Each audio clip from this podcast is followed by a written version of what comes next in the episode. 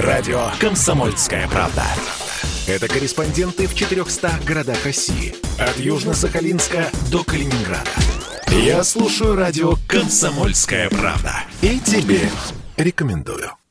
Россия и Беларусь. Время и лица.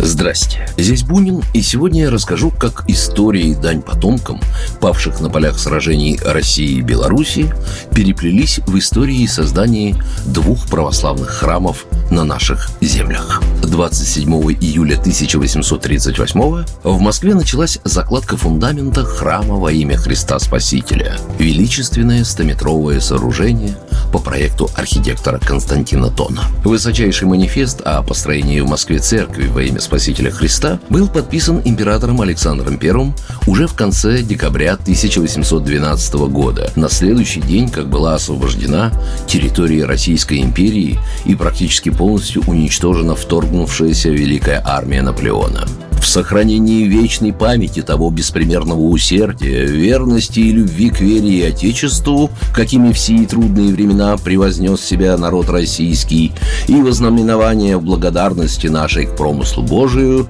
спасшему Россию от грозившей ей гибели, вознамерились мы в первопрестольном граде нашем Москве создать церковь во имя Спасителя Христа. Эти строки из императорского указа по сей день можно увидеть выбитыми на стенах скрупулезно искусно воссозданного храма Христа Спасителя в нижнем коридоре, который опоясывает по периметру главный зал храма и носит название «Галерея воинской славы» летом 1991 в столице Беларуси в праздник Собора Белорусских Святых тогдашний святейший патриарх Московский и всея Руси Алексей II осветил закладной камень Минского храма памятника во имя всех святых и в память о жертвах спасению Отечества нашего послуживших. Спустя пять лет президент Беларуси Александр Лукашенко и митрополит Минский и Слуцкий Филарет закладывают в основании храма памятника капсулу с памятной грамотой с воззванием к потомкам. А в 2010-м в крипте Всехсвятской церкви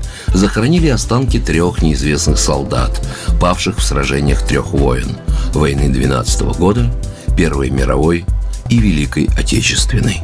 Так на землях России и Белоруссии тесно переплелась история и традиции отдания памяти сложившим головы на полях наших Отечеств. Каждый день заходящие в московский храм Христа Спасителя проходят мимо галереи воинской славы, вчитываясь в названия мест и имена сложивших головы на защите Отечества. Каждый день в Минском храме памятники в честь всех святых совершаются панихиды о невинно убиенных согражданах, звучащие как призыв к примирению в Отечестве и по всему лицу земли. Программа произведена по заказу телерадиовещательной организации Союзного государства. Россия и Беларусь. Время и лица.